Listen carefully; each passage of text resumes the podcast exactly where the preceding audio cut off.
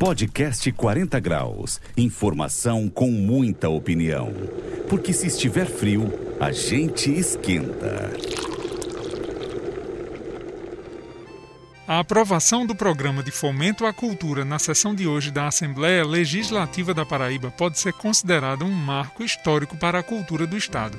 O projeto de lei 1902-2020, de autoria da deputada Poliana Dutra, traz grandes conquistas ao setor, tão castigado em decorrência da pandemia.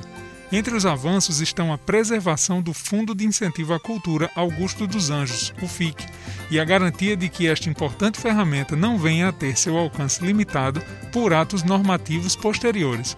O texto segue para a sanção do governador João Azevedo.